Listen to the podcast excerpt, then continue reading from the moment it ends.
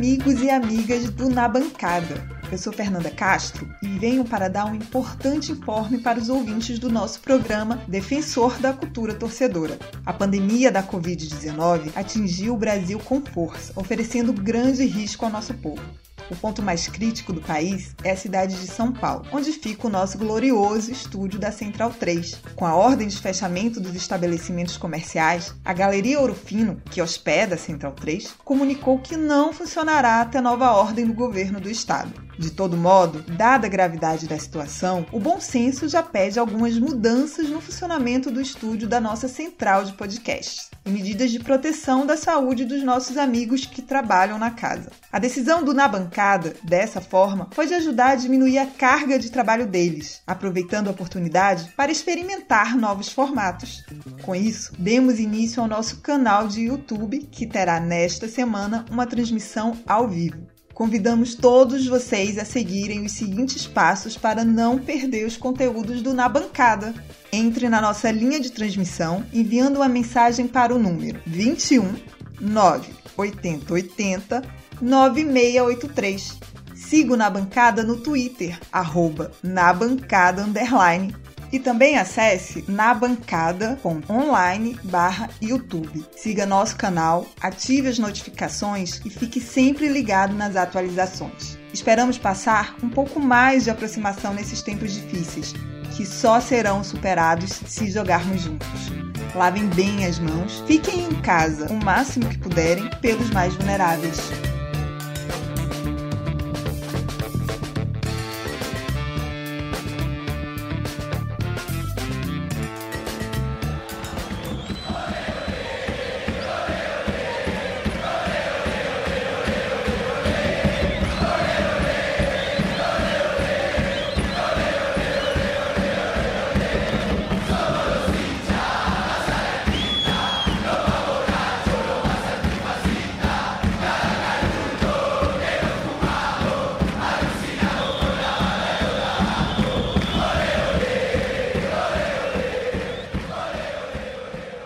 Amigo da bancada, sejam bem-vindos a mais uma live, mais uma transmissão que a gente faz é, nessas quartas-feiras sem futebol. Né?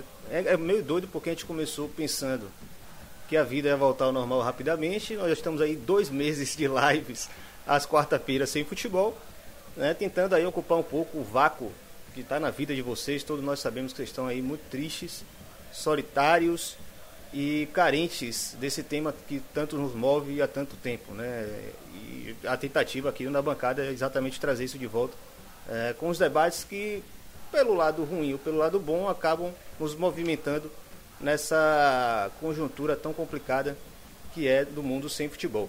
Mas o futebol existe muito além dos seus jogos, né? O futebol existe muito além do, do gol, muito além da, dos times dentro de campo, exatamente porque nós somos um desses atores tão importantes, nós somos a torcida.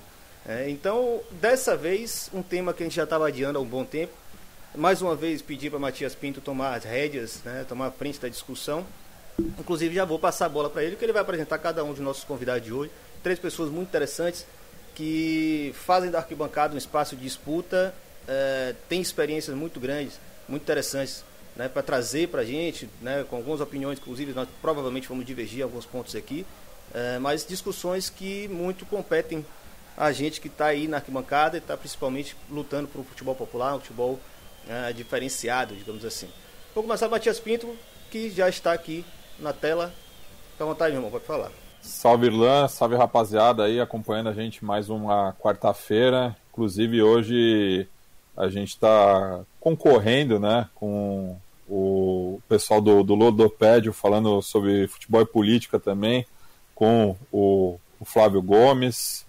É, então a, a, gente agradece muito quem está aqui conosco, mas claro, sempre lembrando, a ideia também é, é colocar todo esse conteúdo é, no nosso feed do, do das Torcidas. Então aproveita e assina o canal do Na Bancada no YouTube e o do Som das Torcidas no seu agregador de podcast de preferência. Eu vou apresentar os convidados de hoje de ordem cronológica de quando eu conheci, né?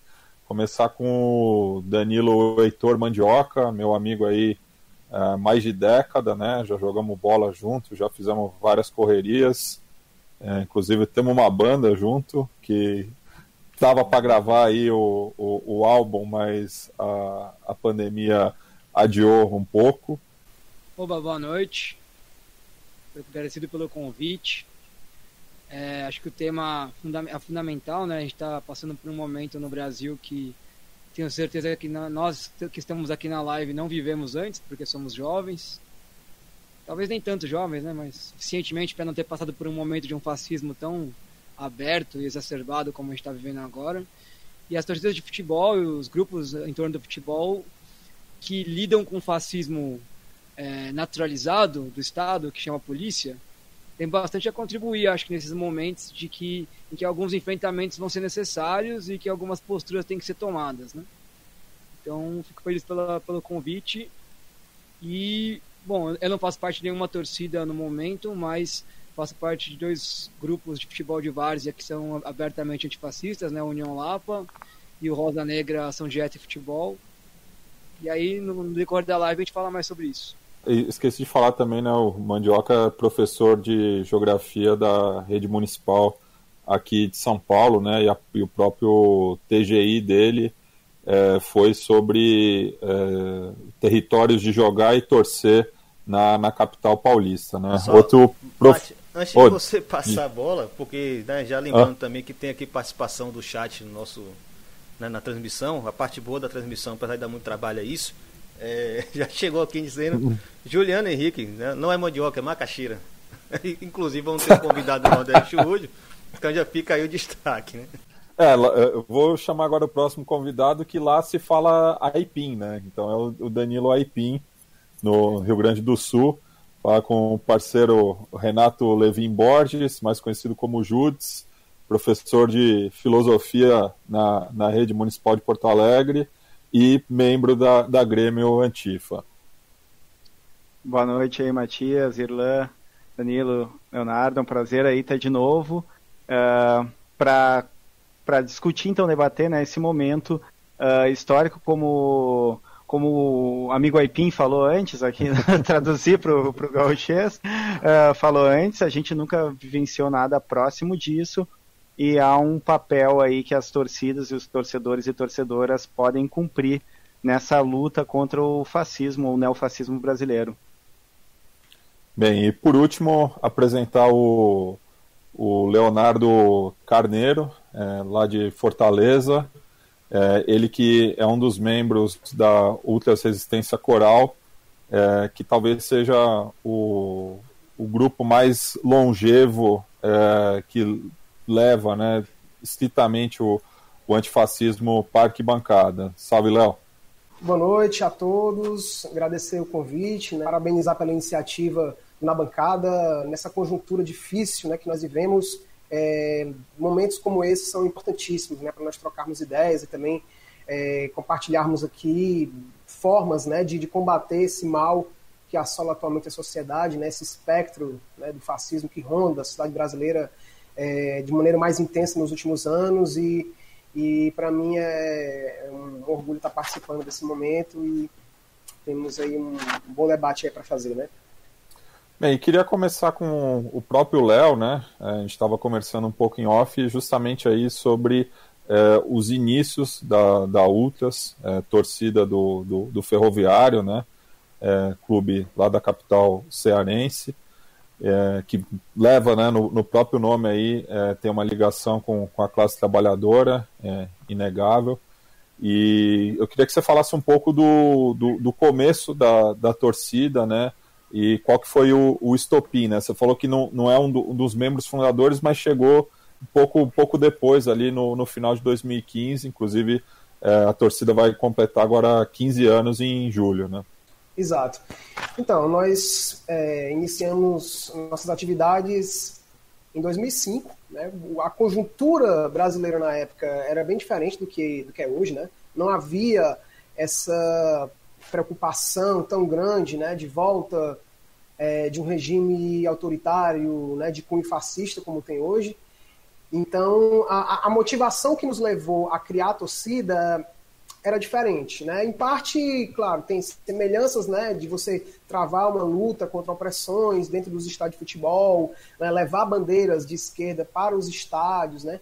Mas a, o antifascismo já estava presente, mas não era a, a bandeira de linha de frente, digamos assim, né? Pela, pela questão de, de necessidade.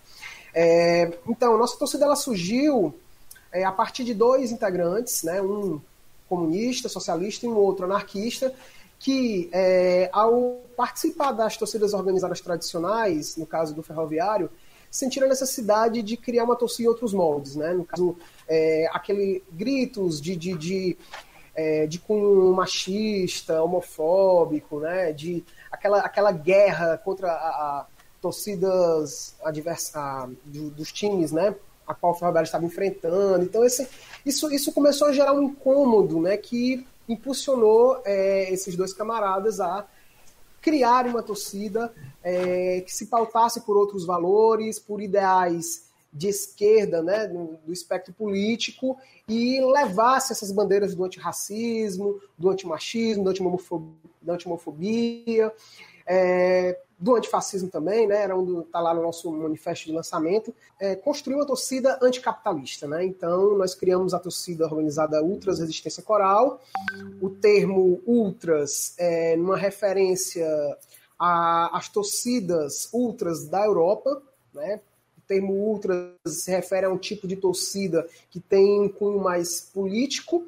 Então, tanto é que na Europa vai ter é, torcidas ultras de esquerda e de direita, né? No caso, nós nos consideramos, claro, uma torcida ultras de esquerda e é, fundamos a torcida com esse intuito, né? De levar essas bandeiras e também é, resgatar a, a origem proletária do ferroviário, que até então ela estava colocada meio ali que, que em segundo plano, né? Se, se prevalecia muito um, um discurso é, do fundador, mas é, a, a, participação maior dos trabalhadores no processo de construção do ferroviário é, precisava ganhar uma, uma, maior vitrine, não, é, e, e estar mais presente na, na consciência né, da, dos torcedores do ferroviário. Então, a gente também teve essa pretensão de, de levantar, resgatar e valorizar a origem proletária do, do Ferroviário Atlético Clube. Bem, e já que o Léo citou né, a, a, cena europeia, que a gente vai falar bastante aí no episódio, aproveito aqui, faço já a, a indicação da, dessa segunda edição é, lançada no Brasil do livro é, Futebol versus Poder, do, do Gabriel Kuhn, é, que foi lançada pela Corner, a mesma que está apoiando o, o livro é, dos clubes empresas, né, do qual o Irlan é um dos organizadores. E nesse aqui eu, eu, eu tive a honra de fazer a, a contracapa aqui. É, e foi um livro que eu e o, o, Danilo, inclusive, acabamos participando da pesquisa da parte é, latino-americana, né? E foi um dos primeiros contatos que eu tive com ele. E eu queria que ele falasse um pouco é, dessa cena é, na Europa, né? para além também da, das arquibancadas né, e da organização de clubes é, que levam a, a, bandeira do, do antifascismo. É, a gente teve contato com essa cena europeia em 2009, né? Ah, em 2005, em 2006, desculpa, a gente fundou o Autônomos, foi um time de futebol de várzea começado por punks anarquistas. Na época a gente até conheceu o pessoal do, do Ultras também, entrei em contato com eles, do Ultra Resistência Coral. Em 2009, a gente recebeu um e-mail de um time X da Inglaterra dizendo que eles viram um vídeo nosso na internet, um vídeo de um jogo, parte de um jogo nosso, que eles queriam no YouTube ainda, né, e que eles queriam é, fazer contato, trocar uma ideia. Aí a gente começou a conversar com os caras, eles são um time de Bristol, uma cidade lá da Inglaterra, cidade média né, da Inglaterra. É, eles já tem mais de 20 anos o clube, não é nem um time, é um clube, né, eles têm vários times, masculino, feminino, tem time de cricket, de basquete, é um clube mesmo comunitário de um bairro específico da cidade que chama Easton, que é um bairro muito é, plurirracial, multirracial, né, multiétnico, na verdade, com várias culturas, muita imigração. E aí a gente começando a conversar com eles, eles já tinham feito algumas é, viagens, já tinham ido jogar bola Palestina, tinha de jogar bola com os zapatistas. E falou: vocês querem vir aqui no Brasil conhecer um pouco da realidade? Eles vieram para cá, jogaram com a gente aqui, levamos eles no Maracanã, jogamos na área de Copacabana contra os punks do Rio de Janeiro. Cenas, cenas memoráveis aí, né? E aí, em 2010, eles retribuíram um convite para a gente jogar na Europa, fizeram uma baita vaquinha para levar metade do nosso time para lá. A outra metade conseguiu pagar do bolso, né? Na época que o dólar era, sei lá, 2 para 1, menos de 2 para 1 nessa época. E a gente participou de um, de um torneio lá que eles, a gente apelidou de Copa do Mundo Alternativa, mas que eles lá chamam é um torneio de verão, né? Cada vez, cada verão um time organiza, é numa cidade diferente. A imensa maioria dos times é na Inglaterra ou na Alemanha, mas tem também em outros lugares, tem na Escócia, na Espanha, é, na França, na Suíça, mas a imensa maioria é Inglaterra e Alemanha. E eles têm uma rede bem grande de times lá, amadores, que são antifascistas, de, com várias bandeiras, né? Tem, a gente jogou contra um time em 2010 que era, chamava Justin Fasciano, em homenagem ao jogador negro e gay que jogou no futebol é, italiano e, foi, e, se matou, né, no final das contas, depois de toda a pressão que ele sofreu, até o irmão dele renegou ele ele acabou se matando. Jogamos contra times é, antifascistas, antirracistas, e eles fazem várias ações para além do futebol, além desse torneio de verão, que é um torneio meio uma, uma estoque da bola, né? Vai todo mundo com os trailers, cachorro, filho e tal fazem muitas ações nas cidades mesmo, né? Então, em, em, Bristol, por exemplo, eles deram tem um grupo lá, o grupo de história radical de Bristol, a gente deu uma volta com eles, eles foram mostrando ponto por ponto da cidade, onde aconteceram levantes, revoltas de trabalhadores, e inclusive contaram como eles expulsaram os fascistas de Bristol, né? Então eles fundaram lá a ARA, né, Anti-Racist Anti Action de Bristol, e passaram aí para a rua de noite com um taco de beisebol encontrava um fascista e falava, você some da cidade ou na próxima não vai ser só na conversa. E aos poucos eles foram limpando a cidade dos fascistas, né? Não sei como é que tá hoje essa história lá, até porque a galera, o time tem mais de 20 anos, tem uma galera bem mais velha, o time se diversificou muito, tem várias correntes, uma galera que saiu. Mas é isso, a gente acabou conhecendo esse, esse mundo é, antifascista do futebol amador, é, que é muito mais do que futebol, na verdade é uma comunidade enorme mesmo que existe na Europa. Inclusive trouxemos um pouco para cá, né? organizamos em 2012 a primeira Copa América Alternativa na Argentina. E, e sei lá, acho que depois do Autônomos 2006 foram surgindo várias outros, outras equipes, né? A ponto de hoje a gente tem uma liga de futebol aqui em São Paulo que é antifascista, né? A Liga Eduardo Galeano, tem oito times. Vou até citar um por um para mandar um abraço para todo mundo aí: o União Lapo, Rosa Negra, o Catadão, o Raio Proletário, que é o mais novo deles, né? Lado B, que é um time lá da USP, o Clandestinos, que é um time é, majoritariamente negro, do pessoal é, da. parte do pessoal da Federal, né, de São Paulo, do, do, do IF, né, do, do Federal, do Instituto Federal agora. É, o Catadão, o pessoal que joga na Zona Leste, que também é bem, já, já vai estar tá fazendo, acho que vai fazer 10 anos ano que vem, o Catadão já. E quem eu estou esquecendo? Falta alguém. Celeste Proletária. Isso, muito obrigado. Celeste Proletária, que é o pessoal de Santo André. E acho que essa movimentação toda também gerou frutos em outros estados, né? Porque a gente tem uma liga, tem o Barbosão no Rio de Janeiro, que é um campeonato amador também de times de esquerda, antifascistas, e tem a liga João Saldanha em Curitiba, que também é um campeonato é, com times de esquerda antifascistas. Então, essa, esse contato que a gente teve com a galera na Europa foi muito interessante para a gente poder, inclusive, ampliar um pouco nossos horizontes aqui, né? E conseguir construir coisas para além do futebol. É, acho que tem muitas, muitas iniciativas aqui, principalmente em São Paulo, que surgiram é, de, de, todo esse envolvimento, que foi cada vez mais se espalhando, né? Então, a gente brincava na época do Autônomos que a gente não queria ser um, um, sei lá, um time que tivesse torcedor de São Paulo inteiro, a gente queria que tivesse um Autônomos em cada bairro. Tá longe ainda, né? Mas, já, mas as coisas foram indo, foram caminhando, cada um com a sua característica, né? Cada time tem seu jeito, sua característica. Alguns times são mistos, jogam homens e mulheres juntos. Então, é, e foi se espalhando. E tudo isso começou com esse contato com o pessoal da Europa.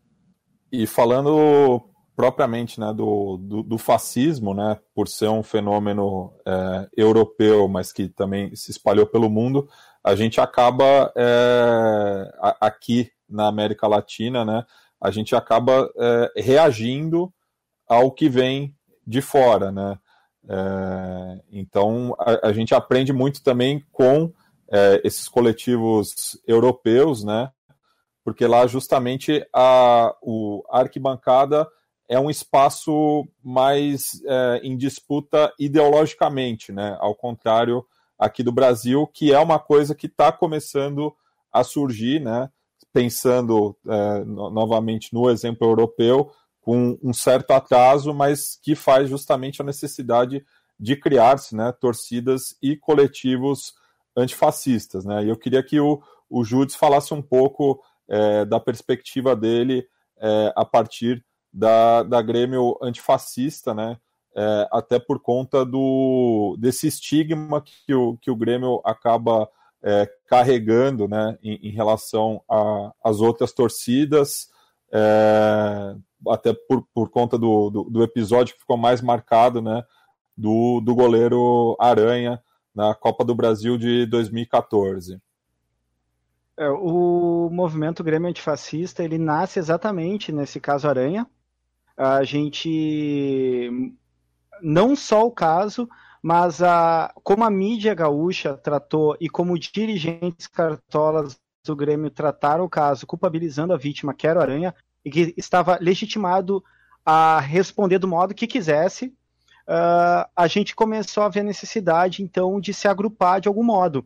Isso começou na internet, começou pelo, pela página, e aí a gente começou a congregar torcedores e torcedoras que hoje em dia nós temos uh, simpatizantes ou membros que frequentam tanto torcidas do, uh, organizadas, uh, seja a geral, a jovem, a garra, tanto torcedores e torcedoras que não têm acesso ao estádio.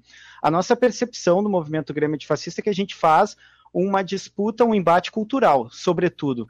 A gente está, a partir do futebol, disputando mais de 6 milhões de consciências, entre aspas, e corações que torcem para o Grêmio.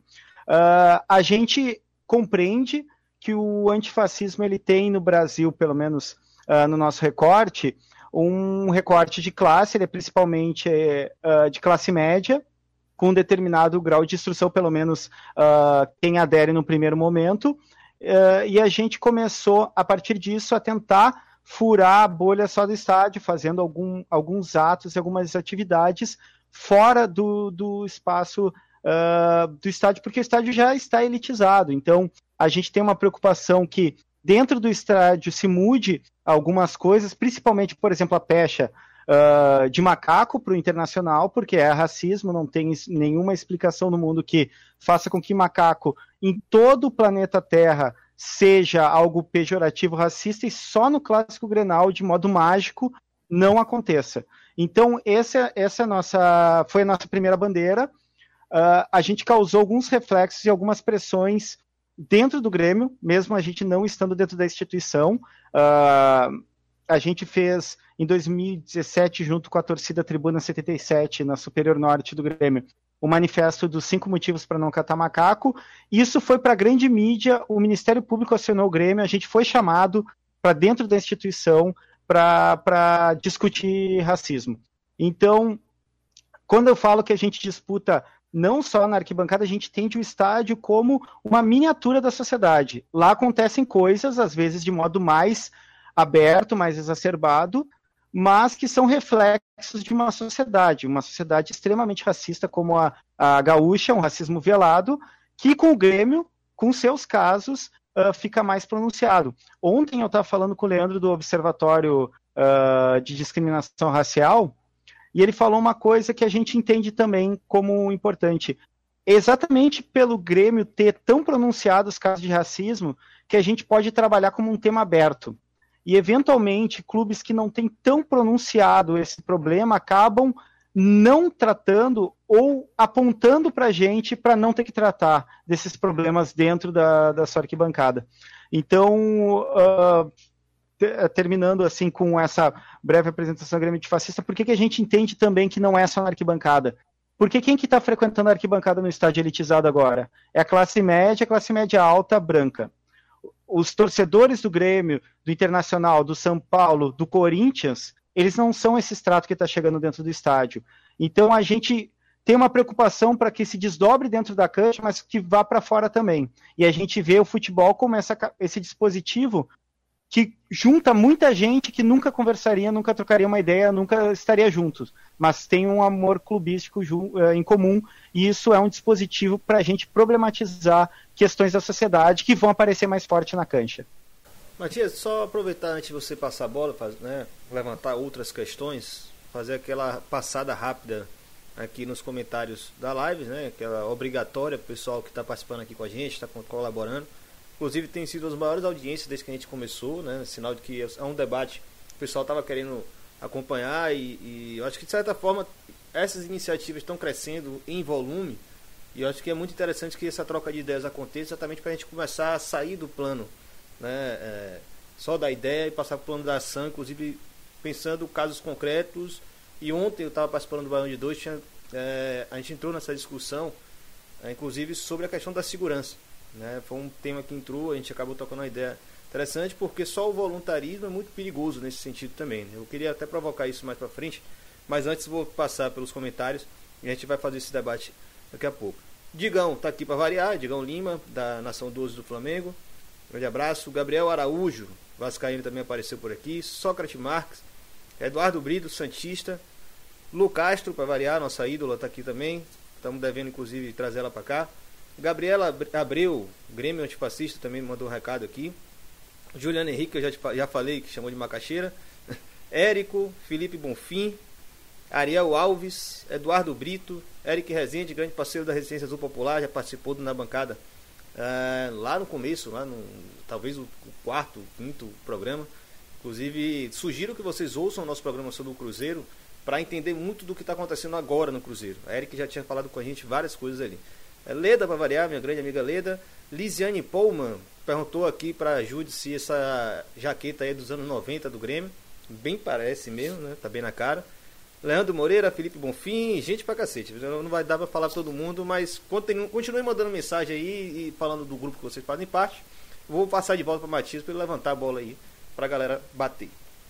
Bem, queria ouvir do Léo é, como foi é, a, a organização, é, os, os, primeiros anos né, da, da, da Ultras na arquibancada e como a, a torcida organizada hegemônica é, do Ferroviário naquela época, a Falange Coral, como que se deu essa, essa relação aí é, de entrada desse novo grupo organizado nessa arquibancada específica? Cara, é, gerou, gerou uma surpresa, né? Assim, para a maioria dos torcedores do Ferroviário, né? Que até então estava acostumado apenas com as torcidas de modos tradicionais, né? É, e aí nós aparecemos com as nossas faixas, com mensagens políticas, é, levantando bandeiras nos estádios que até então eles nunca tinham visto, né, de maneira tão explícita. E houve estranhamento por parte de alguns, mas a maior parte da torcida do Ferroviário recebeu positivamente as mensagens. Né? No caso, a gente se sentiu é, muito bem acolhidos a, a, torcida ela logo ela se, se identificou com, com as causas que nós levantamos, né, a questão da própria origem operária do ferroviário, mas é, gerou um pouco de incômodo é, na, na principal torcida do ferroviário organizada, né, a maior, a mais antiga, é, mas talvez não propriamente pelo conteúdo político em si, né, o, o viés é, de esquerda da nossa torcida, mas sim pelo fato de, de ter aparecido uma torcida nova no ferroviário que estava chamando muita atenção, mais do que a torcida tradicional, né? inclusive com reportagens. Então gerou um pouco de pouquinho de ciumeira assim, por parte de alguns membros que falaram que não ia não, não deveria se misturar. Aquela aquela né, fala que a gente escuta muito, né, principalmente atualmente, né, que muitos que fazem parte aí de torcidas, movimentos antifascistas do futebol, que futebol e política não se deve misturar, né, que há interesses por trás, que não sei o quê, que não deve se misturar paixão de clube com, com política, é, mas, mas logo isso passou, né, e, e agora uma coisa que estava presente já naquele início, naqueles primórdios, era repressão. No caso, por parte é, por exemplo, da, da Polícia Militar, do, da administração dos estádios. Já no, no, primeiro ano de existência da torcida, em 2005, já teve é, repressão a materiais da torcida. Né? No caso, nossa primeira repressão sofrida foi ainda em 2005, quando a, a polícia militar que estava fazendo a, a, né, o a, a segurança do estádio naquele dia, ela rasgou com um cortou com um punhal uma bandeirola da, da Foice Martelo, que estava pendurado lá junto com a, com a faixa da, da resistência coral, dizendo que não ia ser permitido símbolo, referências ao comunismo no, no, no estádio, né?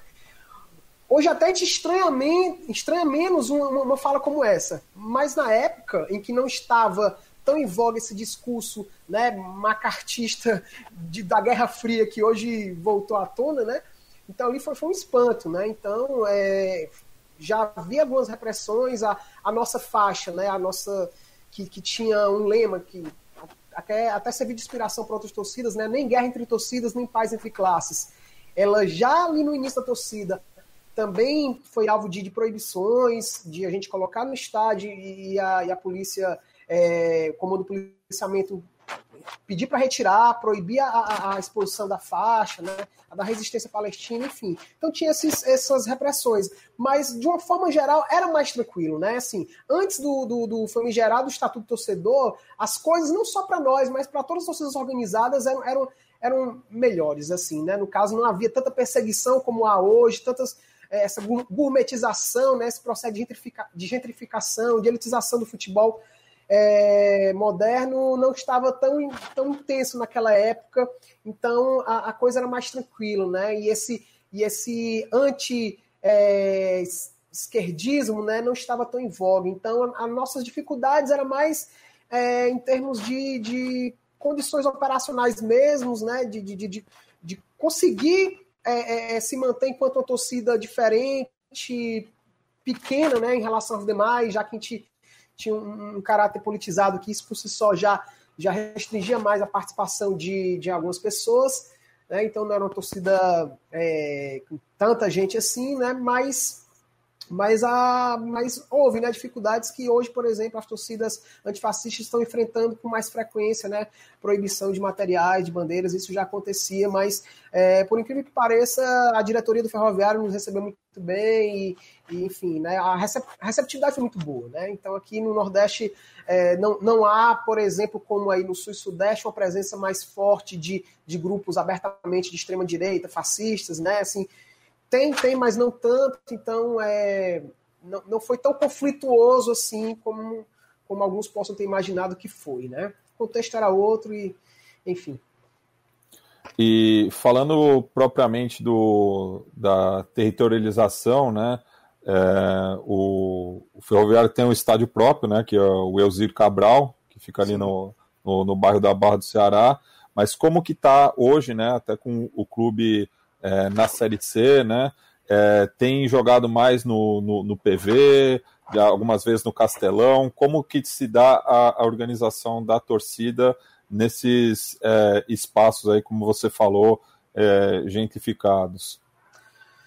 Pois é, é, atualmente nós não estamos mais levando nenhuma faixa para os estádios. Infelizmente, nenhum tipo de material é, de, de, maior proporção, a gente está impossibilitado, porque eu não sei como é que está a realidade nos estados de vocês, mas aqui se estabeleceu uma regra que para que torcidas possam levar material para os estádios, é, faixas, bandeiras e tal, ela precisa ter CNPJ. Então a gente não tem CNPJ, não temos a pretensão de, de, de fazer um CNPJ. E, e para além disso, tem uma, uma burocracia muito grande, né?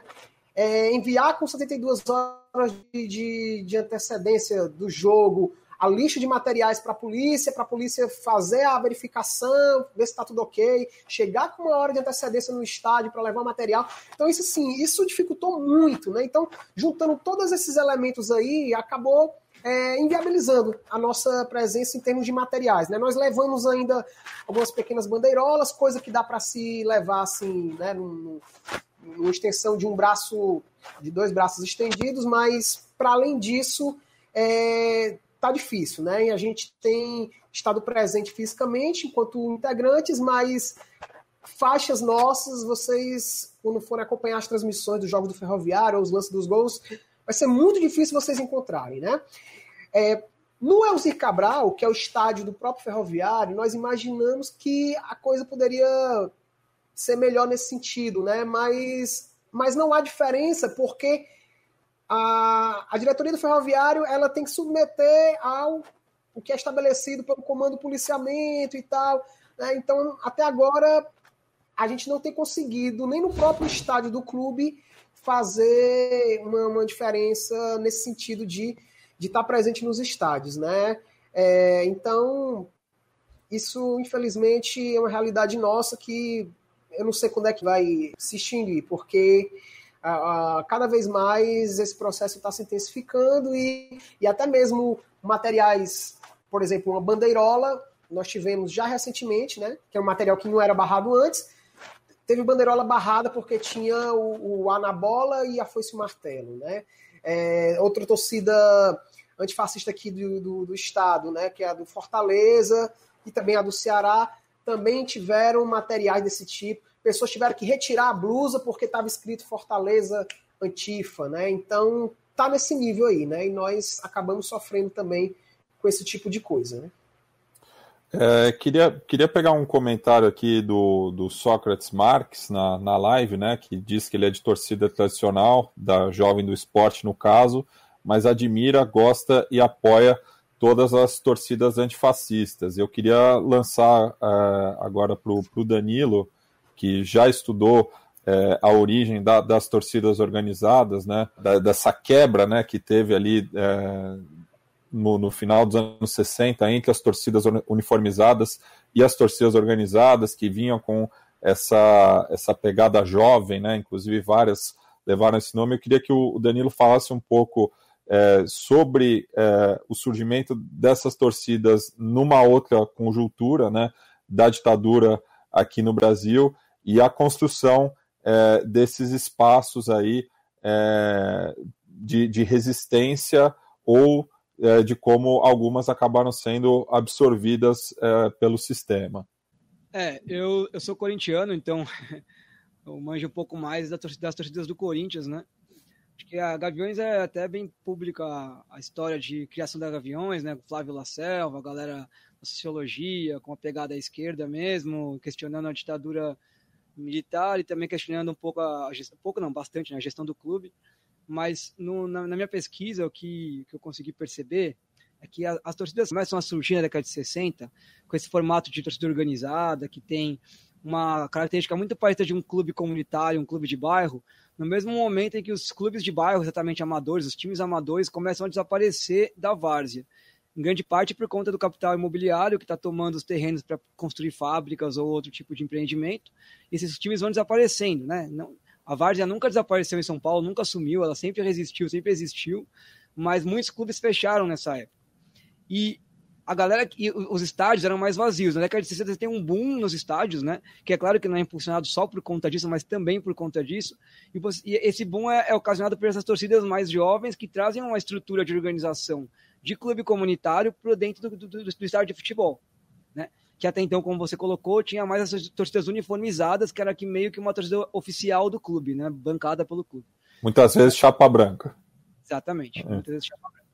E aí elas começam a surgir e, de certa maneira, dá para dizer que o espaço da arquibancada se torna um espaço em que vários tipos de acontecimentos comunitários, de é, práticas né, sociais de uma comunidade mais pobre é permitida. E aí você pode colocar da festa, né, com as bandeiras e tambores e tudo mais, até usar, usar drogas mesmo, né? Quem vai no estádio sabe até hoje que, mano, a galera, uma brisa de, de grande parte da galera é fumar maconha ali dentro, porque é um espaço que ninguém vai te achar, né? Até é um acham, prazer acham... sabor de emoção. Uma, maconha e torcer pro coração, é bem isso. É, então... Principalmente quando levanta o bandeirão. É, exatamente. Bandeirão, mano, quando levanta o bandeirão é tipo Dark Room, né? Acontece tudo.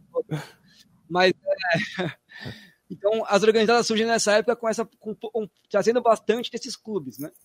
E elas vão se desenvolvendo e aí elas começam a sofrer várias tentativas de enquadramento por parte do Estado, né?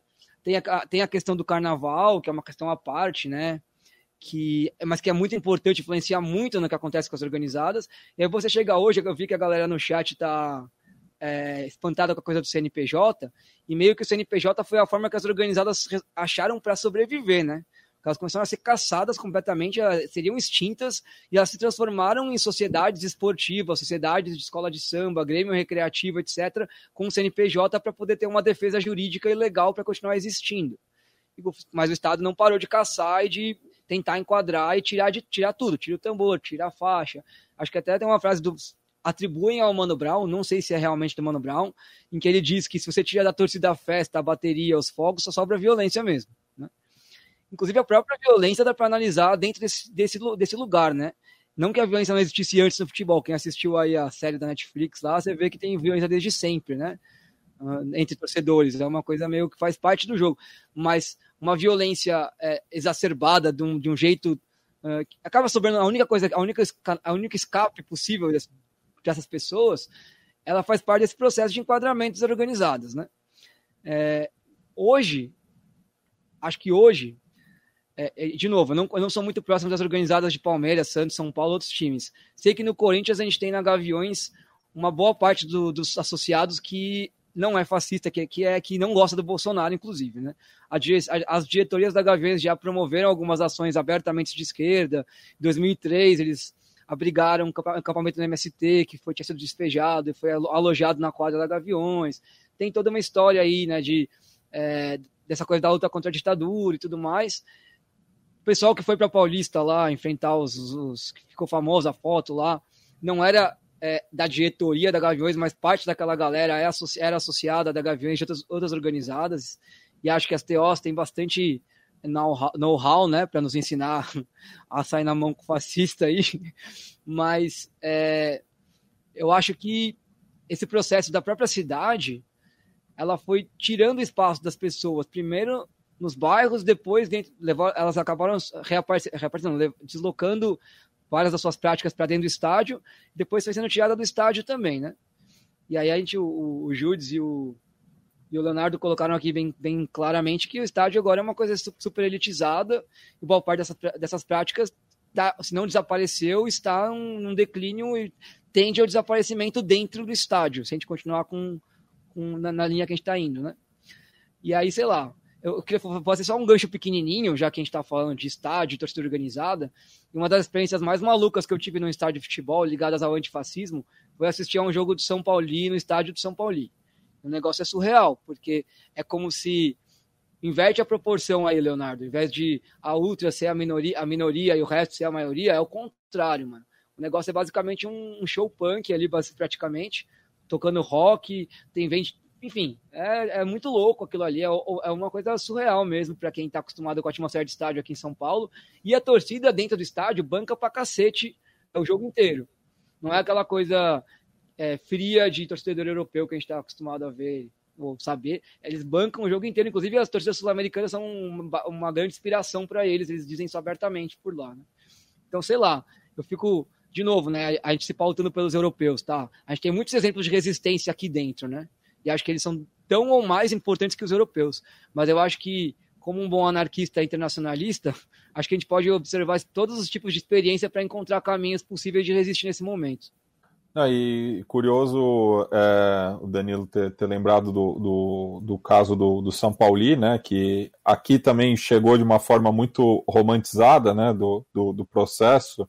É, é algumas pessoas, até quando se referem ao, ao, clube alemão, dão a entender que foi um clube já fundado naqueles valores né, do, do antifascismo, enfim. Não, era um clube como qualquer outro na Alemanha, só que num determinado momento, justamente é, ah, numa correlação. É nem como qualquer outro, viu, Mate? Acho que o é. São Paulo tinha uma característica de uma aristocracia militar, inclusive, né? Acho que é, é tem ainda esse plus. É, sim, sim. E, e, e, foi um clube bastante, é, vamos dizer, cooptado do, durante o, o, o, nazismo, né? algumas pessoas não, não têm a, a dimensão disso, mas que num, num determinado momento, ali na década de 80, quando você estava observando né, um, um, um, ressurgimento da, da extrema-direita na Alemanha, é, um grupo de, de, de, torcedores disse que não, que ali é, não, não, não, era espaço para fascista. Né? e foi no tapa, né? Não tem outra maneira é, de, de, lidar com fascista que não seja essa, né? não tem diálogo. E aproveitando nesse sentido, queria é, que o, o Júdice compartilhasse um pouco também da vivência dele como é, gremista, né? E, e, levantando aí a, a bandeira do antifascismo é, na arena, é, por conta justamente da, da cena é, neonazista que é muito forte no Rio Grande do Sul, assim como em Santa Catarina, Paraná e São Paulo, né, que eh, acaba sendo o centro-sul do país, é onde é, esse tipo de ideia encontrou terreno mais fértil. Né? É, eu estava até lembrando a primeira vez que eu vi um, um trapo antifa, ou dizendo antifa, foi no Olímpico em 2012, eu acho, mas logo tiraram, porque era a galera da velha guarda, tinha uma cisão interna na geral, então até hoje eu não sei se tiraram porque era antifa, porque a maioria da galera não sabia o que, que era, ou se era por ser treta interna. Uh, a gente passou de um primeiro momento, uh, 2014 nasce o movimento, e a gente começou a fazer trapo junto com a, com a galera da Tribuna 77.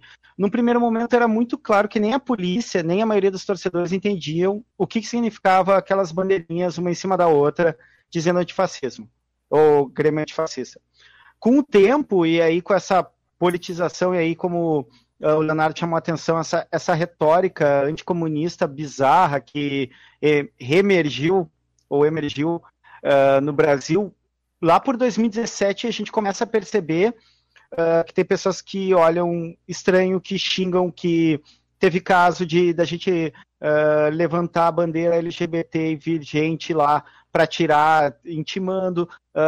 a a Brigada Militar tirou trapo para Marielle, tirou trapo com antifascista, inclusive deu uma das respostas mais sintomáticas uh, que eu já vi quando estavam tirando nesse momento, eu estava segurando um dos lados do trapo, a gente perguntou, tá, mas por que tá tirando? Disse, ah, porque é fascista e não pode. Quer dizer, dizia Grêmio antifascista, mas como tinha a palavra fascista, ele disse que isso não podia. Uh, isso começou cada vez mais a restringir a possibilidade, né, uh, de demonstrações com trapos dentro do estádio. O que aconteceu e me marcou muito foi uh, perto do, do segundo turno da, das, ele, das eleições presidenciais de 2018, a gente, eu um grupo de amigos, porque a nossa ideia do Grêmio Antifascista é não se centrar numa torcida, mas ser algo que se espalhe, tu pode estar lá na social, tu pode estar fora do estádio, tu pode estar na geral, tu pode estar em qualquer lugar, e acontece em todos os setores, ter gente com camisa programa fascista e compartilhando desses valores. A gente levou um. fez, assim, de última hora, um trapo ele não. Tem uma, uma proibição na arena do Grêmio que trapos maiores de 2 metros por 2, tu tem que ser registrado desse trapo. Tu tem que, para ser registrado, tu tem que estar tá registrado numa torcida que tem que ser previamente liberada pelo departamento do torcedor gremista, o DTG. A gente fez no tamanho que entraria sem problema nenhum a gente conseguiu entrar com trapo, e quando a gente foi, era um jogo da Libertadores, uh, acho que oitavas de final, quando a gente foi abrir do outro lado do, do campo, atrás da outra goleira, a gente estava na norte, para vocês saberem, na arena do Grêmio, a norte, uh, na altura do gramado, é onde fica a geral, a torcida jovem Asteós mesmo, e nós estávamos na superior norte, acima, como fica a Tribuna 77 e outras torcidas menores. Quando a gente foi abrir, do outro lado abriram uma faixa gigantesca que ultrapassava dois por dois, que era o lema, esse lema inspirado na Alemanha nazista do Bolsonaro, desse Brasil acima de tudo, Deus acima de todos. Quer dizer, não era uma torcida organizada, ultrapassava o limite de tamanho, e na entrada desse jogo a gente viu alguns torcedores com camisa do Bolsonaro. Então a gente não teve nem coragem de abrir esse trapo lá, a gente ficou com medo porque era uma atmosfera totalmente hostil. Então, as experiências foram de um desconhecimento, muita adesão. É engraçado isso, porque após a eleição do Bolsonaro, muita gente veio se somar, assim, ó, muita, muita gente começou a procurar, começou a colar nos protestos, nas reuniões que a gente. É, isso eu não falei no primeiro momento. O Grêmio Antifascista ele foi um movimento que se articulava pela internet a partir ali de 2018, mais ou menos, a gente começa a ter reuniões presenciais, a gente começa a fazer atos, atividades e para protestos com as nossas faixas. Então, muita gente se agregou. Mas a experiência mostrou que primeiro começou com repressão policial, muitas vezes sem saber o motivo, os próprios policiais davam conta disso. e depois começou algumas hostilidades dentro da cancha, dentro do estádio, uh, para um momento que hoje em dia está estabelecido alguns lugares que se colocam os trapos fascistas e não aconteceu mais nada. Mas teve um pico de, de repressão e de respostas odiosas ali na época da eleição do Bolsonaro, um pouquinho depois dessa eleição. Agora a gente não, não consegue medir muito por causa da, uh, de toda a questão da, da, quarentena, né? Teve um Grenal antes, já era para ter começado a quarentena, a gente teve um Grenal. Ali a gente não conseguiu uh, pôr trapo nem nada, porque jogo de Libertadores a polícia é muito mais restritiva e, a, e agora eles já têm um olhar para faixas que tenham alguma menção ou conotação política. Por exemplo, o caso da Marielle, que eles tomaram como uma manifestação de esquerda levar o Marielle presente, por exemplo. Só queria levantar alguns pontos também na discussão, já que eu fico aqui muito na produção, acabo não participando. É...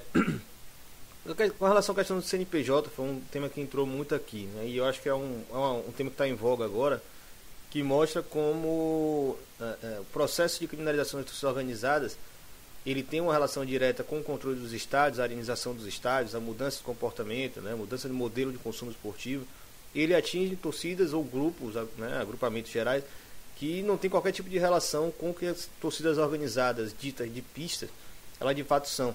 Né? Então eu, eu enxergo, eu concordo com, com, com o Mandioca quando ele fala né, da questão do CNPJ como um instrumento de sobrevivência, quando algumas torcidas começam a criar né, outros braços, como escola de samba, grêmios recreativos etc. Como uma forma de tentar apaziguar ali os ataques, principalmente no começo dos anos 90, né, inclusive com Fernando Capês, que a gente sabe muito bem que era essa figura que estava ali perseguindo as torcidas. Inclusive tem a figura, é, a figura muito controversa do sócio-torcedor, também é desse período histórico específico, né, que era a ideia de esvaziar as torcidas organizadas, essa representatividade, para o cara virar um sócio-torcedor do clube para ter acesso ao ingresso mais barato. É, mas tem um, também um lado do CNPJ. É, eu vejo essa, essa, essa, esse aspecto que você falou correto, né? concordo com isso. Mas eu acho que ainda, ele ainda é mais paulista. Né? Eu acho que ainda é um pouco da história da torcida de São Paulo.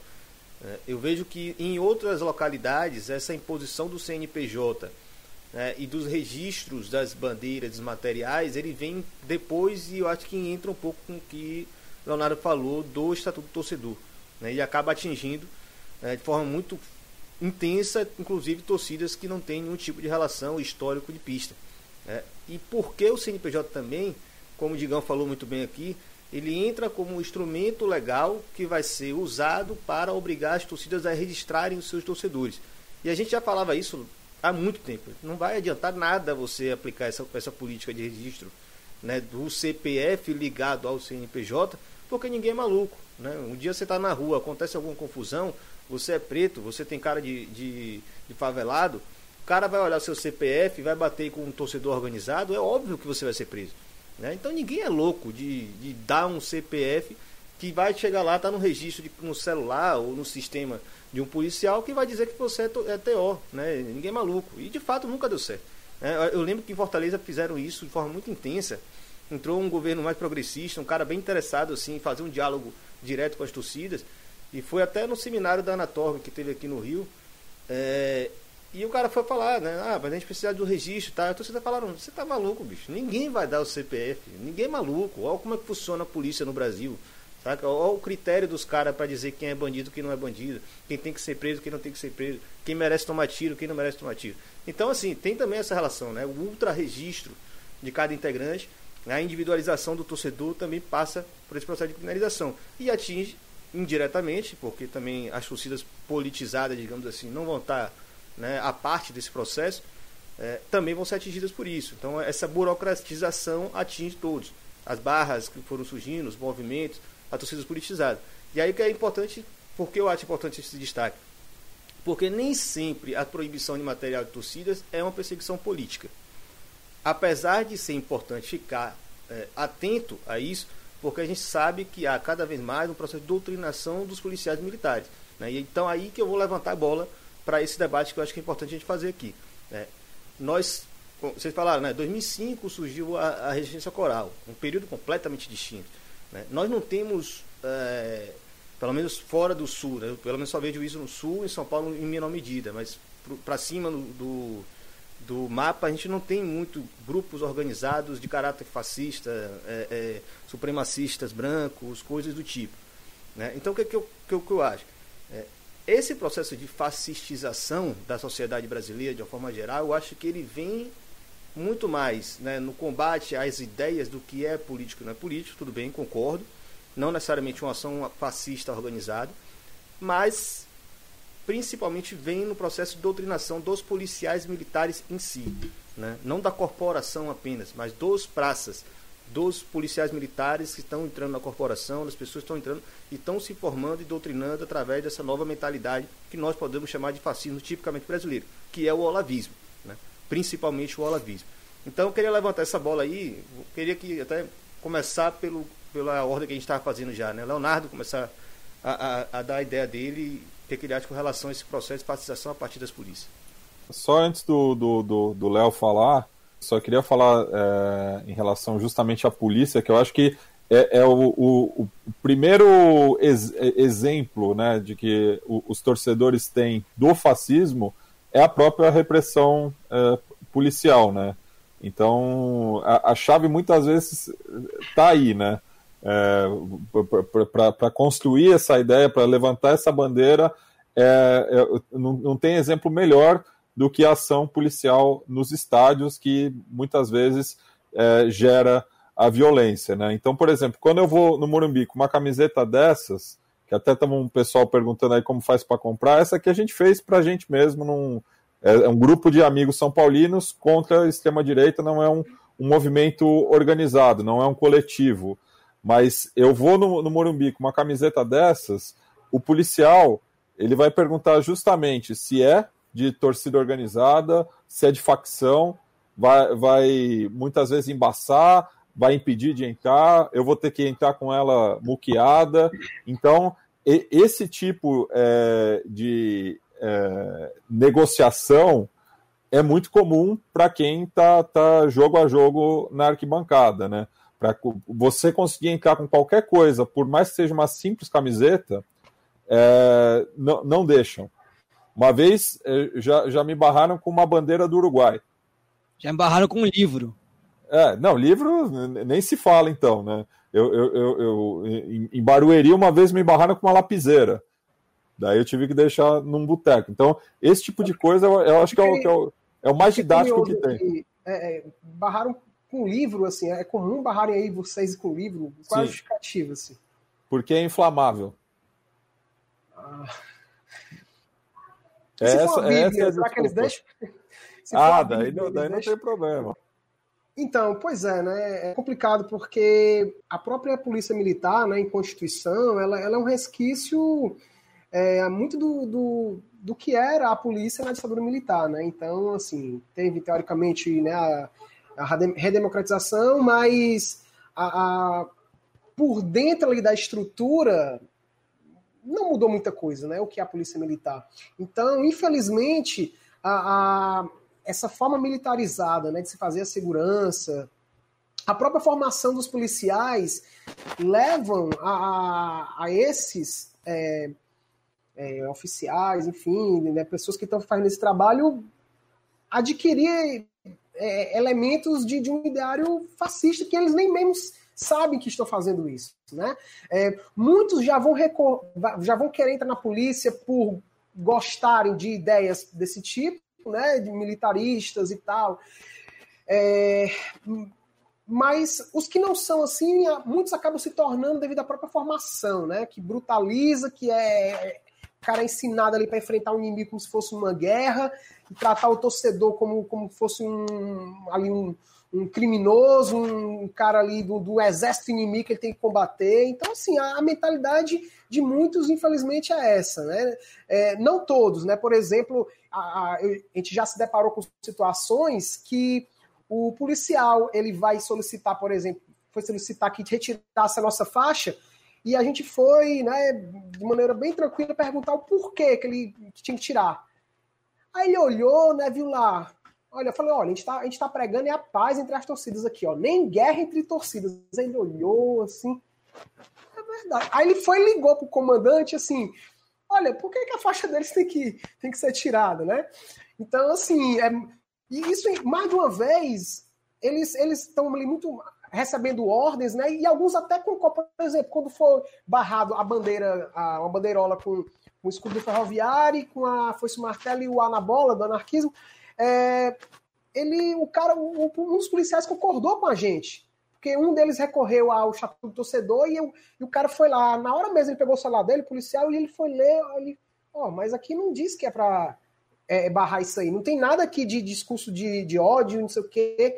Aí eu, sabe? Então, assim, é, então é, é, muito complicado, né? Porque além de ter toda uma formação que leva eles a abraçar ideias de cunho fascista, sem nem saberem né, que, que tem esse, essa característica, os que não são, muitas vezes acabam tendo que tomar posturas pelo lance da, da hierarquia, né, de cumprir, de cumprir ordens. Ah, tem, ordens são ordens, tem que cumprir as ordens. Então, é, é, é, muito difícil, né? Abrir um canal de diálogo com, com, com a polícia militar é muito complicado, né? E ainda mais para quem está no setor é, é, mais vulnerável ainda socialmente, né? Pobre, negro, com a, com a camisa da torcida organizada, é, das tradicionais, né? Que sofrem, acabam sofrendo uma repressão que vai para muito além de, de, de, questão de esquerda, né? Enfim, é, então é, é, muito difícil, né? Agora, o que fazer? Sinceramente, assim, eu, eu, eu não tenho resposta. Eu não tenho resposta para isso, né? É, eu acho que o enfrentamento ele tem que continuar se dando. É, dialogar é um diálogo muito complicado, sabe? Assim, às vezes você corre o risco, se você tentar dialogar, de você receber ali uma, uma, uma agressão física, verbal, né? É, enfim, então eu, eu, acredito que precisa de, de, de um diálogo para setores mais amplos, né? Para somar forças para tentar mudar a cara do que é, é, por exemplo, a política de segurança né, nos estados, né? E é um processo muito lento que, devido a essa conjuntura, cara, eu não vejo possibilidade disso se modificar pelos próximos, sei lá, 10 anos, assim, sabe? É, sinceramente, eu acho que a coisa tem que ser feita ali por dentro, é um trabalho muito assim, de formiguinha, um negócio. Sinceramente, às vezes a gente, a gente se acha de mãos atadas, porque é, o, que, o que, que nós estamos fazendo assim, de maneira mais efetiva, de maneira mais eficaz para mudar essa realidade, né? Assim, a gente fala às vezes entre nós, né? Dá uma, uma, um certo ânimo, né? Porque nós estamos falando com pessoas que compartilham nossas ideias, né? Dá um pouco de sentimento, poxa, nós estamos aqui e tal. Então... Mas assim, se a gente for se deparar com a realidade, a maioria dos torcedores, a maioria da galera que está no estádio, não, não, não tá nem vendo para isso, sabe? Assim, uma grande parte da galera tá com a ideia de que é, polícia tem que bater mesmo, tá? Tem que reprimir mesmo, esses vagabundos, esses torcedores organizados aí, sabe? Então, assim, é muito difícil, né? Acredito que quem tiver a resposta, por favor, dê, porque eu acho que é um, é um campo aí em aberto, né? Um campo minado, né? Até mesmo que nós temos que é, pisar com bastante cuidado, mas sem, sem temor, né? Porque é, há um, um, inimigo aí a ser enfrentado por todos nós, né? É, eu acho que solução mesmo, Leonardo, tem uma. Acabar com a polícia militar. Não tem outra solução efetiva que não essa, né? Eu fico pensando aqui, 15 anos atrás, talvez, um pouco menos até, a gente estava lamentando aqui em São Paulo a restrição do visitante de 10% do estádio. Lembro que eu escrevi um texto super lamentoso de 10%, não sei o que lá, e mal imaginava o que vinha pela frente, né? Então, polícia, cara, eu acho que essa é, agora falar de polícia é um negócio meio até surreal, porque boa parte da polícia aí tá um passo, na minha opinião, talvez teria sendo teria sendo alarmista, mas tá um passo de virar uma milícia do Bolsonaro. Acho nem um pouco o que aconteceu no Ceará aí, inclusive com o motim é, dos policiais, eu acho que, mano, não aconteceria 10 anos atrás, por exemplo. É, fico pensando em umas histórias aqui, essa coisa do CNPJ, ainda esse negócio do CNPJ, né? Ah, teve uma época aqui em São Paulo que um pessoal da Gaviões rachou com a Gaviões, em parte por, por questão do carnaval, e outra parte porque. É, questões políticas ali dentro, né? Criar a Rua São Jorge, cara. De certa maneira, era mais ou menos, ficou, ficou conhecida pelos outros como se fossem os barras da, da Gaviões, os ultras da Gaviões, né? E a São Jorge não era uma torcida, não tinha CNPJ, mas era uma galera enorme. E aí, o que acontecia? Não podia viajar para jogo fora porque a polícia não dava escolta. Porque como não tem CNPJ, não tem direito a pedir escolta. Então, se você. Mas peraí, peraí, são cidadãos, não são? Os cidadãos não têm direito à proteção policial, supostamente. Só posso ter proteção se eu tiver um CNPJ, que coisa bizarra, né? E a polícia, a polícia, sei lá, tem inúmeros casos do que a polícia faz, para além dessa coisa de barrar no estádio, que é de morte mesmo, né? Teve uma ocasião desse negócio da Rua São Jorge, Corinthians e Vasco, Copa do Brasil 2009 a, o pessoal da São Jorge estava no busão indo pro jogo, semifinal da Copa do Brasil 2009. Era um busão da São Jorge, com um carrinho da polícia ali na frente. E aí, é, eles pararam, a polícia parou o busão da São Jorge na marginal Tietê e passou pelo busão, escoltado pela polícia, uns 15 busão da Jovem Vasco. O que, que você acha que aconteceu? Acabou com uma pessoa morta dentro do rio. Né? Você acha que a polícia fez sem querer? Será que foi só um erro de, de tráfego, que eles erraram o caminho? Não, cara, é proposital. Né? Então, o projeto da polícia para o estádio, que o estádio, quer dizer, para o estádio não, né? Para essa população que frequentava o estádio e ainda, ainda resiste em tentar frequentar, o projeto é de morte. É de morte mesmo. Os estádios são cada vez menores mesmo, é 40 mil, 30 mil. Não precisa mais dessa galera. Se eu tiver 40 mil que paga 100 conto no ingresso e que não, não, não faz é, e não, não, oferece esse perigo que as organizadas oferecem na cabeça do, do Estado, né? eu tive organizadas na, na, na, na morte mesmo. Né? Eu não faço a menor ideia de. de eu não, não tenho, consigo conceber um projeto político de polícia que trate as organizadas diferente. Eu consigo conceber projetos políticos, sei lá, tragam as organizadas e as torcidas no geral, não só as organizadas, né, as torcidas no geral, para um lugar mais próximo, capaz de combater esse tipo de ação. Eu vi uma ação anteontem, que foi da Jovem Santos com a Punk Santista, eu acho que a Santos Santifa também estava no meio, não sei. Eles levaram faixas para frente do Pacaembu e da Vila Belmiro contra a volta do futebol, né? E tinha gente de TO e tinha gente da torcida Antifa junto ali. É super pequeno, talvez ainda, mas, cara, eu só consigo pensar um espaço de resistência com as torcidas se aproximando e pensando em estratégias conjuntas de resistência. É, do outro lado, eu só espero vir pior, eu só espero cada vez mais, mais violência. Não consigo esperar nada bom nenhum projeto de polícia que vá tratar os torcedores de uma maneira decente, digna, né? Então, sei lá, eu fico pensando que, que um, o caminho que eu consigo ver é esse de é, aliança de baixo para cima, né? E não, sei lá, e não essa luta, essa luta da, é, contra a institucionalização ou pela via da institucionalização, ela já mostrou que quanto mais você se adequa às regras que eles impõem, mais você perde, né? Aí também, sei lá, cara, a gente começa a entrar em 500 outras coisas, porque dentro de uma organizada, o, o interesse que está ali não é só o interesse de ir pro estágio, tem outros interesses alheios ao futebol ali atravessando, né? Então aí a gente vai para uma discussão bem mais ampla. Para não me estender muito, eu passo a bola aí pro, pro Judes. Eu acho que as falas uh, de vocês contemplam, também pega um pouco do que o Mate falou lá no começo, que a primeira experiência de fascismo que a gente acaba tendo no estádio é com a polícia, assim. Uh, é até engraçado pensar, mas eu não sei se eu já corri mais da polícia no estádio ou como professor em greve, porque é, é, é sempre isso. Eu acho que a, a grande diferença é que a polícia no estádio ela vem com mais violência porque ela espera a resistência, porque, pô, tem professor e professora lá, tem um monte de velhinho e velhinha lá dando aula, né, no, município, eles, eles não têm tanto medo. Mas uh, a gente já teve membro do nosso movimento preso por coisa ridícula, assim, por coisa de... Uh, em jogo da Libertadores, separado, ser revistado, mexido no celular, uh, o cara ter que tomar tapa na cara e dizer vai reclamar para quem? Porque tu é um torcedor, na verdade. E olha que a gente está falando de uma arena já elitizada, já está falando de um extrato que a maioria é classe média. Era, eram uh, dois homens brancos, inclusive que estavam sofrendo esse atraque. Mas um, dá um pouco conta da dimensão dessa mentalidade. Então, essa adesão quase automática dos policiais ao bolsonarismo parece que é só uma super projeção do que eles já estão treinados na cabeça deles.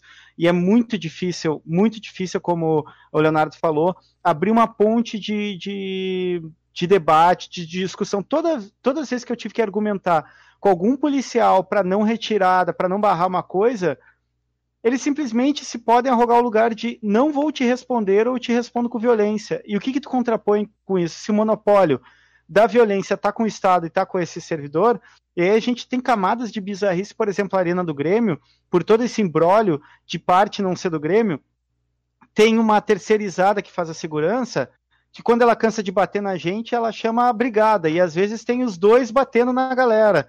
Então é, um, é, uma, é a Epavi essa empresa, o nome dela. Eles vão lá, então assim, a gente não sabe nem a quem responde, não sabe com quem falar, Uh, isso que já é um ambiente, eu marco muito, já é um ambiente extremamente elitizado, mas eu lembro criança com meu pai no Olímpico, do meu pai me segurar e entrar no banheiro, aqueles banheiros de estádio, todo mundo foi uh, antes da arenização, era um caos na terra, né? Eu ficar lá 10 minutos porque a polícia chegou batendo em todo mundo e meu pai ficou com medo que eu apanhasse. Então, a minha primeira experiência, pequeno lá no Olímpico, uh, começo dos anos 90, é de me esconder no banheiro com meu pai para não apanhar da polícia. Eu pensava, como criança, o que está acontecendo que não sei, por que, que eu posso apanhar se eu sou uma criança, assim, né? Era uma noção meio difusa. Acho que isso dá conta um pouco do, da mentalidade, porque mudou o extrato social que frequenta o estádio, mas a mentalidade da polícia não mudou. Ela continua sendo uh, essa que nos vê de antemão como inimigo. É, vocês que estão na live, lembrem que o material vai para o podcast. O pessoal que está ouvindo só em podcast, lembre que aqui na live é interessante, o pessoal participa do chat, pode dar uma contribuição, pode problematizar, pode dar uma provocada em quem está participando. Inclusive, nossos participantes estão acompanhando, inclusive, aqui direto no chat. Vou mandar aqueles abraços antes de Matias fazer a última provocação aqui para a gente imbicar, é, que já estamos com o horário avançado. É, o canal Mais Direitos Humanos apareceu por aqui. Marício Melo, é, Rafael Arosa Pro Otero, grande nome. É, Renata Saed, sempre presente nas nossas, nossas lives, nossas discussões. Maurício Casemiro, uh, Eduardo Brito, Gabriel Araújo, que avisou que eu estava sem áudio. e Gabriel, Gabriel ainda está aqui participando. É, outra coisa, é, vocês depois dessa discussão, inclusive acho que é interessante a gente ampliar, né? Gente tem bastante organização com experiências bem distintas. A gente está falando aqui de, um, de uma torcida, de um clube é, é, que está ali disputando a Série C, tentando voltar para a Série B, tem que voltar a ter destaque nacional é, do Ceará. estamos falando do Grêmio, que é um clube, um dos clubes né, que teve uma, uma grande arena construída no período específico, né, pré-Copa do Mundo, apesar do caso do Grêmio ser uma arena feita pelo próprio clube, né, não tem relação direta com a Copa, mas é, é uma realidade bem distinta. Apesar do pessoal do Ferroviário também jogar né, numa arena de Copa, como Castelão, volta e meia, para eu achar que não deveria, em nenhuma hipótese, jogar no Castelão. Tem o PV em Fortaleza, que é um ótimo estádio, deveria ser mais usado. É, temos aí um torcedor do Corinthians, que hoje não está mais organizado como torcedor do Corinthians, mas também é, é, discute futebol de várzea, etc. É, a gente tenta ampliar também, porque tipo, o Brasil é um país muito doido, né? muito diverso. Quando a gente está conversando sobre a Argentina, a gente sabe que sim, vai ter que fazer algumas ponderações de algumas outras cidades, mas a gente está falando basicamente de Buenos Aires. Né? queira ou não queira, o, o, o, peso de Buenos Aires é muito grande. O Brasil não, o Brasil a gente não consegue nunca falar de um lugar só e fazer pequenas ponderações. A gente está sempre falando de universos muito distintos, inclusive por uma realidade de clubes que têm grandes torcidas em divisões inferiores. Né? Eu fico pensando, estava pensando ontem na discussão que a gente fez no Balão de Dois, é, o próprio debate sobre futebol voltar ou não voltar na pandemia, a gente vai falar de torcedores que sequer vão ter a possibilidade de protestar contra a volta de futebol. Não sei se vocês perceberam, mas da Série C, se os caras disseram, não, não volta não, porque só dá prejuízo, não vai voltar. A gente não vai ter uma Série C. A Série A tem que acontecer porque o dinheiro tem que rodar. Né? Então, assim, além dessas discussões, queria também que vocês falassem, já antes de Matias provocar, né, um pouco do, do, das relações entre outros clubes. Como fazer essa articulação nacional? A gente tem hoje né, uma, uma iniciativa como a Frente Nacional de Futebol Popular, que está, além de trazer grupos do Brasil inteiro, também traz grupos de formatos muito distintos, não só torcidas antigas, não só grupos que disputam seus clubes, e tem a tal, né, a, a Torcidas Antifascistas Unidas. São um formato já um pouco mais, digamos, fácil de dialogar, no entanto, também tem que lidar com essa diversidade absurda que é desse país chamado Brasil, onde o fascismo está de norte a sul do país, mas em formatos bem diferentes também, como a gente sabe. Então, Matias, dá a sua problematização, o pessoal já embolar tudo de vez aí e a gente se encaminhar para o final. Beleza. É, eu vou até pegar como exemplo o, o slogan né, da, da Ultra Resistência Coral, né? É, nem guerra entre as torcidas, nem, nem paz é, entre as classes, né? Que acabou é, sobrepassando o, o, os limites do, da, da arquibancada do ferroviário. Hoje é um, é um slogan que você vê é, em diversos lugares, né? É, claro, e é uma adaptação da, do, da internacional, mas que é, tem essa mensagem bastante clara né, para pro, os torcedores e muitas vezes é algo que falta aqui no Brasil, essa própria é, consciência do, do torcedor enquanto classe, né, uma mentalidade torcedora. É, é, citou aí os episódios de violência, enquanto que no resto do mundo, quando isso ocorre, as, as torcidas se unem contra esse inimigo em comum. Aqui, muitas vezes, é, aplaude-se a ação é, policial, se está agredindo o seu rival. Então, eu queria falar um pouco justamente é, da rivalidade é, futebolística dentro do, do antifascismo, que é, é, é, é um ponto bastante polêmico. Né? É, pensar no, no caso da Ultra Resistência Coral, que vem de um clube que é a terceira força é, no, no, seu estado, né? Você tem ali um monopólio muito grande, é, midiático, inclusive, entre Ceará e Fortaleza, e o Ferroviário muitas vezes é tratado como é, café com leite, né? O próprio clássico com, com o Ceará é conhecido como clássico da, da paz. Enfim, eu queria que o Leonardo tratasse um pouco é, de, dessa visão da ultra resistência coral é, em relação aos seus rivais, como que, que se dá isso também, né? É, não, não sei como que é a relação do, dos torcedores organizados de Ceará e Fortaleza para com as torcidas do, do Ferroviário. Eu queria que você explicasse um pouco isso é, e depois eu, eu, passo uma provocação para o Mandioca também. Cara, por parte das torcidas organizadas tradicionais do Ceará de Fortaleza, eles não olham a gente com outros olhos, não. Assim, se, se a gente bobear, eles pegam o material da gente.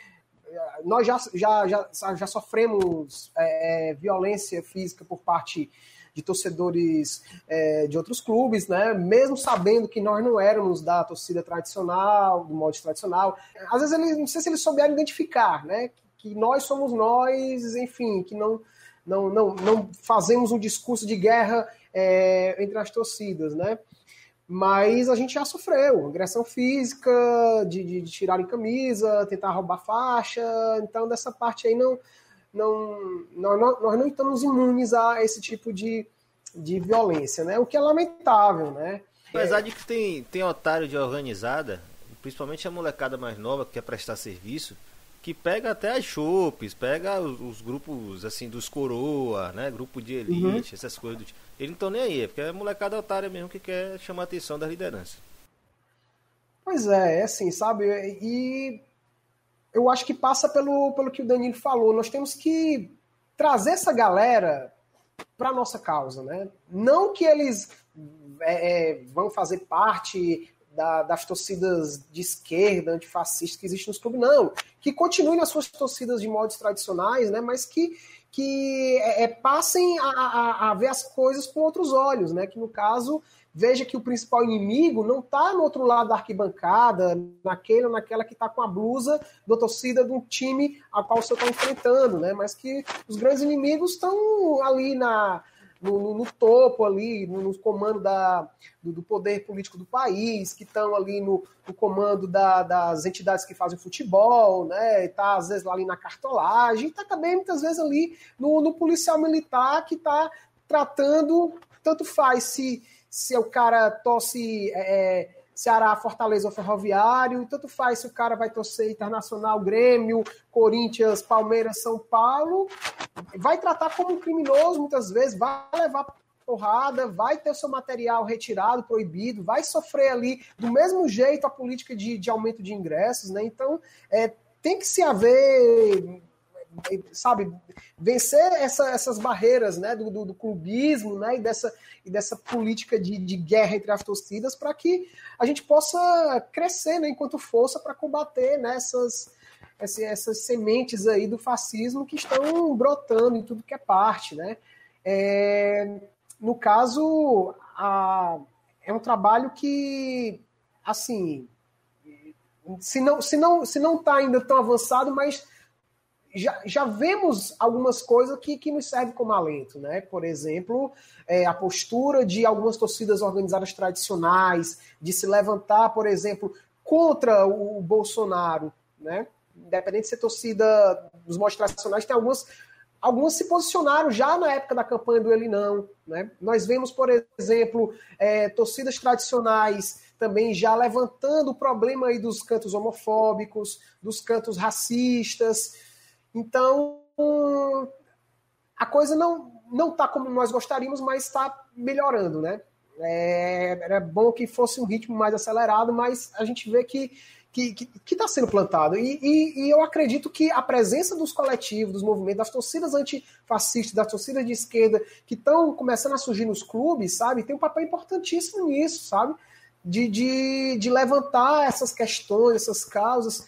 E acredito que a gente pode desempenhar um papel importante nessa construção, junto com as torcidas tradicionais, junto com a maioria dos torcedores que não fazem parte nem de torcida organizada nenhuma, né, do clube. E e é isso, né? E, e, uma coisa aqui que eu até faço aqui um, é, um, um puxão de orelha, digamos assim, que às vezes a gente vê algumas brigas entre as próprias torcidas antifascistas. A gente vê, por exemplo, na internet, quando faz uma crítica da, do time do outro, aí ficam né, algumas picuinhas assim que ah, isso tem que ser superado, né? Enfim, e aí e é isso, né? O inimigo é muito forte, né? Então, é, nós temos muita força enquanto torcedores de uma forma geral, só que nós não estamos conseguindo canalizar essas forças para os verdadeiros inimigos, né? Para o inimigo que nós temos aí em comum, que é muito maior né, do que ah, ilusoriamente o, o, moleque lá acha que, que é, né? No, no cara que está a torcida é, do time adversário, né?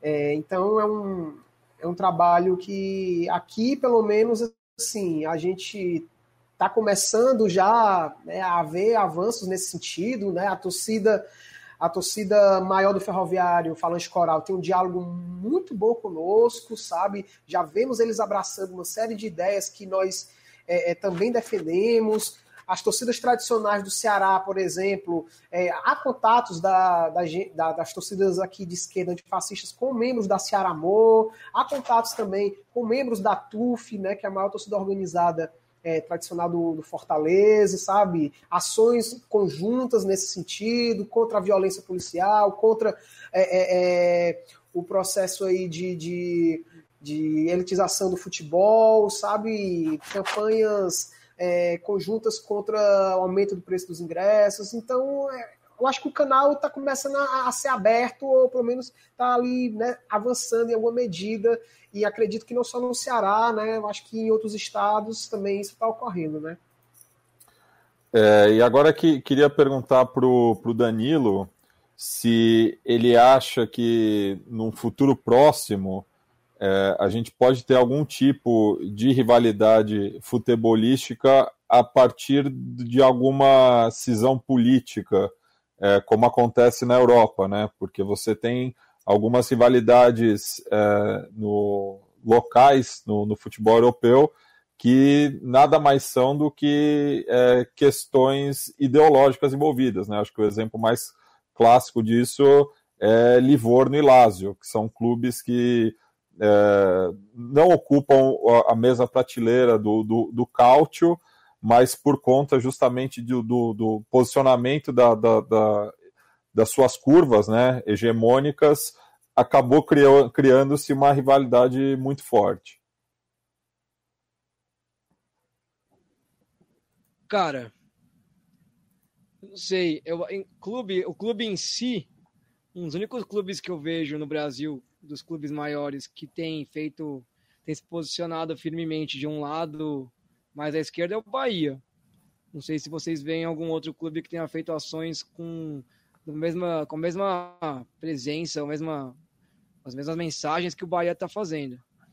É, mas em termos de torcida, cara, eu, eu apostava. Eu, eu, em um tempo eu achei que existiria alguma radicalização ali entre Grêmio e Inter.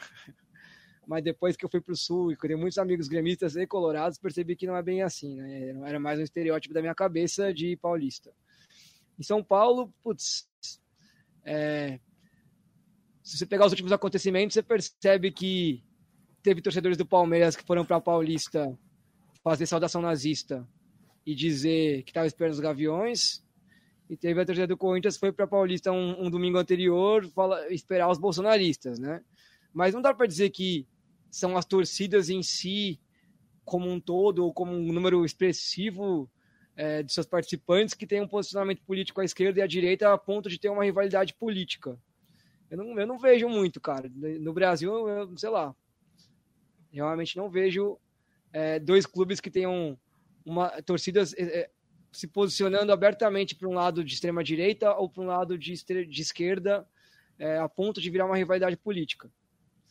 É... Realmente, eu não sei, não vejo isso acontecendo no Brasil agora. Não sei daqui os 10, daqui 10 anos, quem sabe, mas do, do, que eu tenho observado das torcidas, eu não vejo isso acontecendo por agora, não. E a, aproveitando que você citou o Grenal, né, eu queria que, o, o, o, o Judes é, sempre bate nessa tecla da, da superação é, do clubismo é, nas práticas antifascistas, né? E estamos falando, talvez, entre o, o, os clubes ditos grandes no Brasil, a maior rivalidade é, existente, né? Inclusive, é, citou antes né, que o, o, o, Grenal antecipou né, a, a, a pandemia ali no, no, no Rio Grande do Sul. Né? E para variar, acabou em 0 a 0 Sim. Grenal é sempre isso. Assim, a Grenal na Libertadores abriu uma pandemia. No, abriu, eu tenho certeza que foi o Grenal que acabou com, com, com a humanidade, basicamente, porque não pode. Todo ano, quando a gente podia chegar num Grenal, acontecia alguma coisa, ah, vai na semi da Libertadores. Um dava um jeito de sair, na Copa do Brasil a mesma coisa. Não, não, não Bom, é... mal não, Júlio, não é mal não, mas isso, essa parte eu vou ter que tirar de vocês. Eu acho que o, você pode pegar a data onde estoura a epidemia do coronavírus na China e você vai bater certinho com gol de Gabigol de virada lá em Lima. Não tenho a é, menor dúvida que o coronavírus surgiu depois daquele segundo gol. Aproveitar aqui a presença do meu amigo Felipe Souza aqui na, no, no chat do, da Flá Antiga. o Digão vai protestar aí no, nos comentários. Mas uh, é um tema polêmico e quem me conhece sabe que Uh, eu bato muito nisso e bato muito, mas também porque é uma construção interna no nosso movimento em relação a isso. A gente compreende que, primeira coisa, a gente tem que desnaturalizar o que a gente entende por torcedor, como se eles tivessem uma essência que sempre fosse igual o que era o torcer nos anos 80, ou peguei o final dos anos 80, começo dos 90, não é a mesma coisa dos anos 2020. Eu jamais imaginaria que existiria torcidas antifascistas e que eu estaria no meio disso tudo. Uh, ah, Para mim, é, é uma questão muito importante que quando a gente está falando de antifascismo, lá no começo eu falei de uma classe média. Quando, quando tu fala de antifascismo, tu no mínimo tem que ter noção que é fascismo, ou seja, tem um mínimo de articulação intelectual para entender o que, que é isso. Quando o clubismo ele está acima do antifascismo, a gente tem um problema e ele aparece.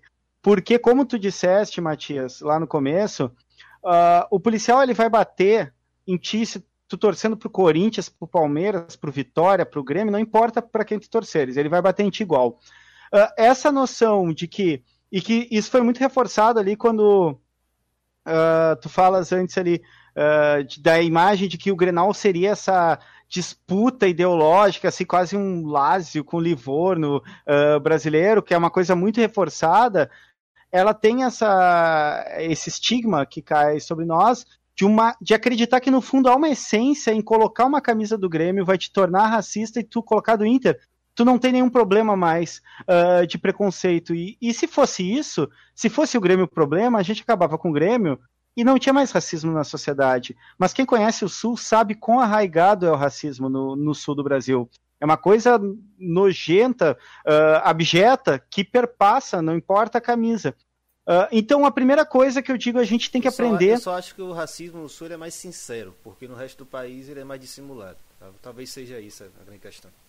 É, pode ser, inclusive, que o Leandro do Observatório falou ontem. O Grêmio ficou tão na cara esse problema que vocês vão ter que enfrentar e começar a enfrentar isso de aberto. A gente fala que é racismo.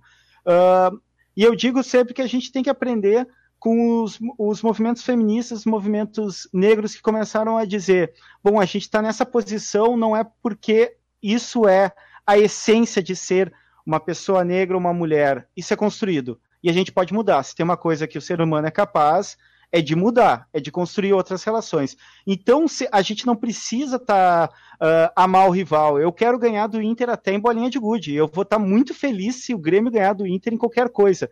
Agora, a questão é que quando eu sair na rua e vier um bolsonarista, eu não me importo com a camisa do cara que vai estar tá do meu lado, desde que ele esteja defendendo uh, a liberdade das minorias de existirem, porque, grosso modo, o neofascismo brasileiro é a subjugação, a eliminação uh, da diferença. Então, a primeira coisa que eu sempre tento falar é: a gente tem que entender o que é um rival e o que é um inimigo. O inimigo quer acabar com a minha vida. O inimigo quer me, me limpar da terra. O rival quer me vencer. O rival quer me humilhar dentro de um do campo, quer me superar.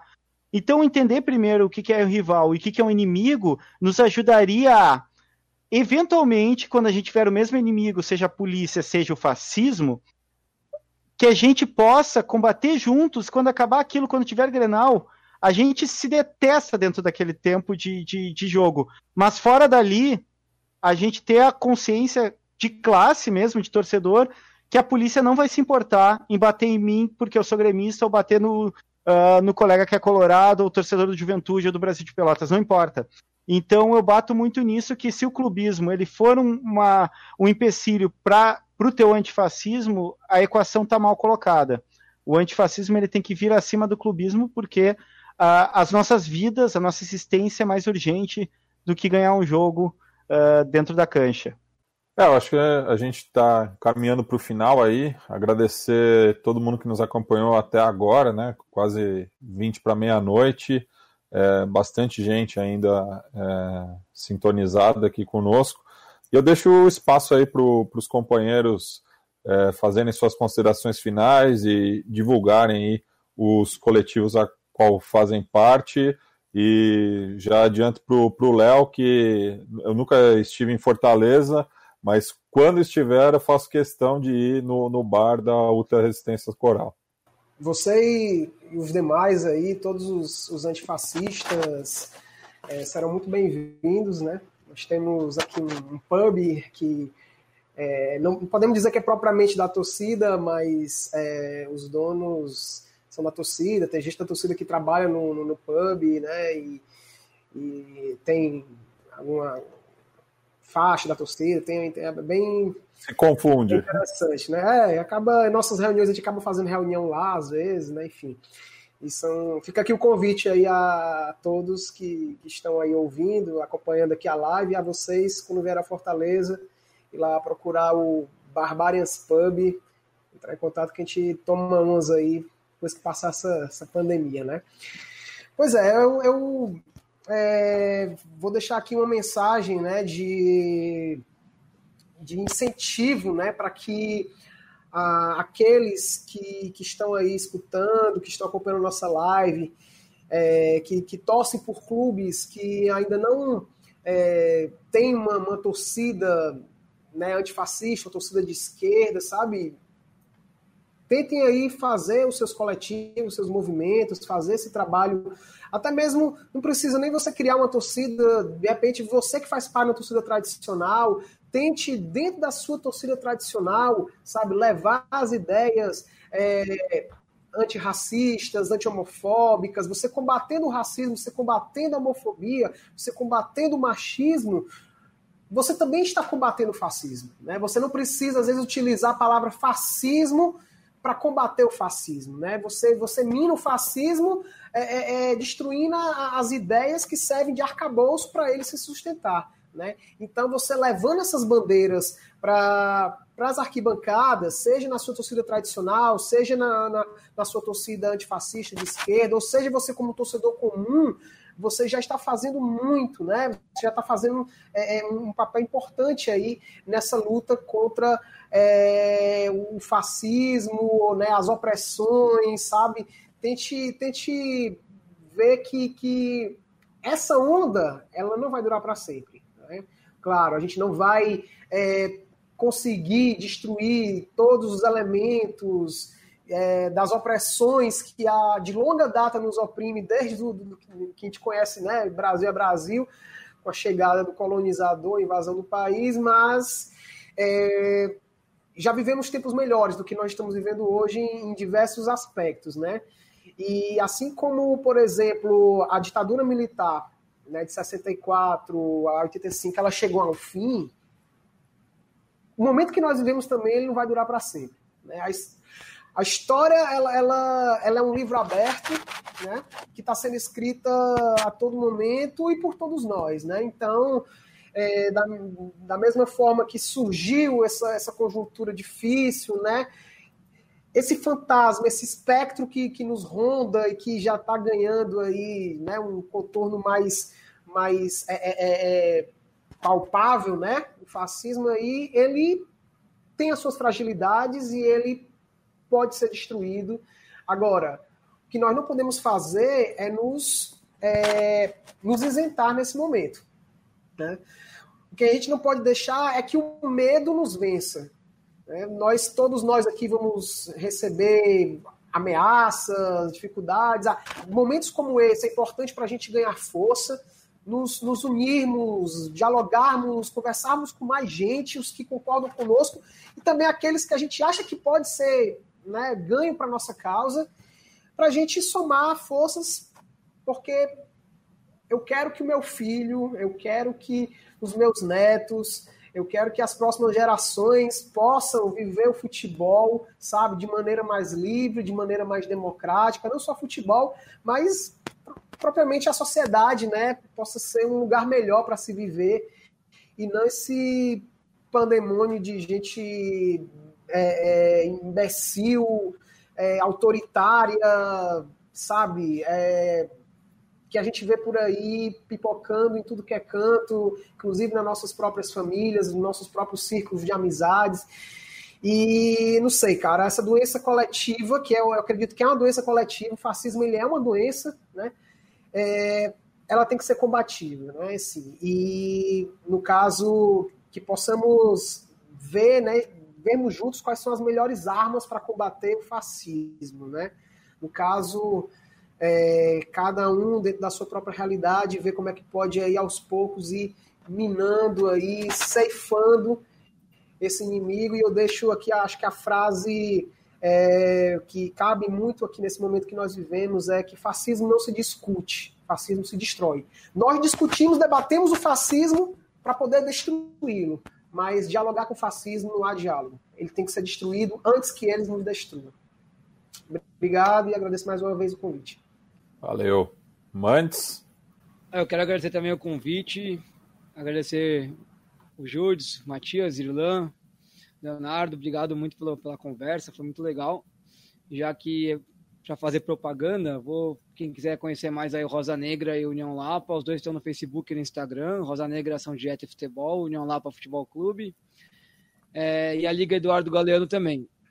Rosa Negra, inclusive, está fazendo uma, uma campanha é, uma rifa, na verdade, vendendo esse agasalho, rifando esse agasalho aqui que vocês estão vendo, que eu estou vestindo. E o dinheiro arrecadado com essa rifa vai para duas comunidades, né? A comunidade de São Rafael, em Guarulhos, e a favela do Moinho aqui no centro, que a gente está ajudando com cesta básica nesse momento da pandemia. A Liga Eduardo Galeano também está fazendo é, marmita toda semana para distribuir na região da aclimação. E acho que o recado que eu deixo é esse, né? Nesse momento que a gente está uh, podendo ficar em casa, para quem está podendo ficar em casa, tem uma galera na rua aí que não está podendo ficar em casa e que muitas vezes nem casa tem, né? Então, junta aí você, seus três, quatro amigos, seu coletivo, seu grupo, que ação para ação que também é antifascista, né? Para solidariedade com quem está precisando não está faltando. No mais, eu endosso as palavras do, do Leonardo aí, fascismo não se discute, se combate. Inclusive, acho que, dependendo do caso, vale até quebrar a quarentena para combater, como o pessoal de Porto Alegre fez no último domingo aí, com todos os cuidados possíveis, né? Mas aí a gente tem que também pensar o quanto que, que dá para aceitar a galera indo para a rua e, e, sei lá, fazendo o que estão fazendo e a gente não, não conseguir reagir é, presencialmente à altura, né? Então, é, é isso. Valeu pela, pelo convite todo do, do Irlan e do Matias. Ah, vou aproveitar para para deixar a mesma provocação de volta. Vocês veem aí no, no, Brasil, entre clubes, entre torcidas, alguma polarização política, uma rivalidade política acontecendo? Então, uh, também vou agradecer o convite, falar com, com os parceiros, uh, Irlan, Matias, conhecer o Mandioca, o Leonardo também. Uh, ali nos comentários, uma galera ouvi do, do Santos Antifascista, Resistência Azul Popular do Cruzeiro. Mandar um salve para todo mundo aí que for uh, do rolê Antifa.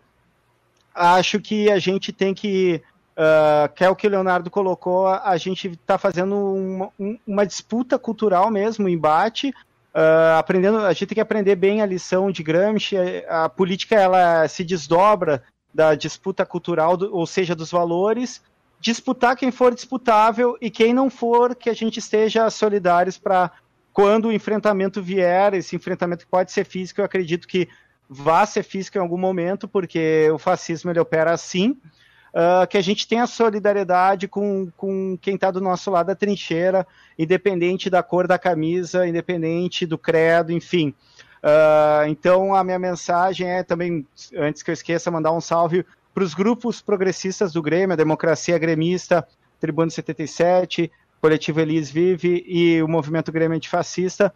E quem puder, quem conseguir se organizar, se organize, mas quem não puder também pode ajudar a população de rua, o pessoal que está sem alimentação, conseguir doar, que seja um pouco um prato de comida, nesse momento já está fazendo a diferença. Então, uh, Antifas univos, não agora que a gente está com a pandemia, mas sejamos solidários.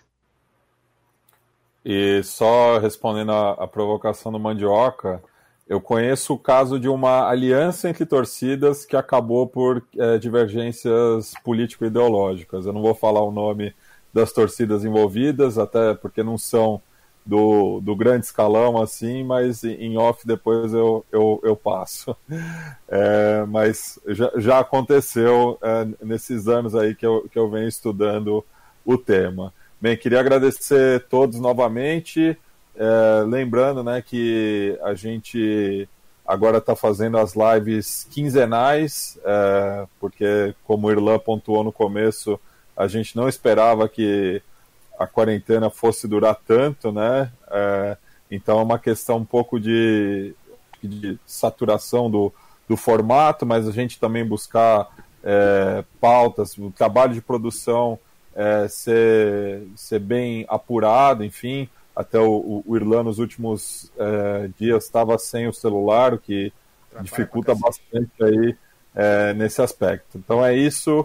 Então a gente um, um aí último salve aí, pessoal. Só, só, só aqui, apareceu Juliana Aragão também mandou um abraço aqui, agradeceu pelo debate, parabenizou aqui vocês. É, esse tema não se esgota, obviamente, aqui, né? E quando o futebol voltar, a gente não sabe o que vai ser nem do, da possibilidade, o mundo pós-pandemia para quem é torcedor, né? Eu, eu, fico, inclusive, meio preocupado, né? Como o Júlio falou muito bem, né? Essas estigmatizações com relação aos clubes, suas histórias elas tendem a ser muito mais negativas do que positivas. Eu falo, inclusive, do que a gente esperar demais das torcidas organizadas é, e esquecer que elas são organizações até mais complexas que os próprios clubes. As torcidas organizadas são muito diversas, elas são muito complexas, elas mobilizam segmentos sociais que têm uma realidade bem distinta. Né? E, e muitas vezes o distanciamento deles de política é, é até uma autodefesa. Né? A política para eles é algo muito diferente, muito distante. Então, assim, cobrar das organizadas ou esperar demais dela, às vezes é só perda de tempo. Né? A gente tem que entender que elas podem ser, talvez, né, representadas por alguns segmentos dentro dela, como existem né, segmentos dentro da sociedade organizada que podem, de fato, dinamizar essas discussões, essas lutas. E quem sabe até mobilizar esses segmentos que nós sabemos que tem aversão à política. Né? De fato, tem aversão à política. É, e tradicionalmente, para fechar nossas lives, hoje a gente teve aqui uma desconfiguração meio completa, tem um fantasma na tela, que a gente não tem a menor ideia de quem é que apareceu aqui, mas enfim, pode ser a BIM, foda-se. Paulo com o Davi. Vamos todo mundo mandar um tchau aqui com a mãozinha pra cima, porque fica registrado. Quando a gente completar uma 100 live dessa aqui, se a galera tiver aqui com a. Com a, a... Levanta a mão, Júlio, cacete. Manda tchau aí. Valeu. Tamo junto, obrigado a todo mundo que participou até o final. Fica até o. Daqui a 15 dias. A gente tá, tá mudando aqui pra também não saturar, a galera não cansar de, de live nessa, nessa pandemia aí. Valeu, grande abraço, até a próxima. Você está ouvindo mais um Som das Torcidas na Bancada, um podcast em defesa da cultura torcedora, dos clubes e dos estádios. Responda a nossa pesquisa e nos ajude a entregar um programa cada vez melhor. Acesse www.nabancada.online/pesquisa. Não esqueça também de nos acompanhar mais de perto no dia a dia, através do Twitter, arroba, na bancada underline, e da linha de transmissão no WhatsApp enviando uma mensagem para 21 98080 9683.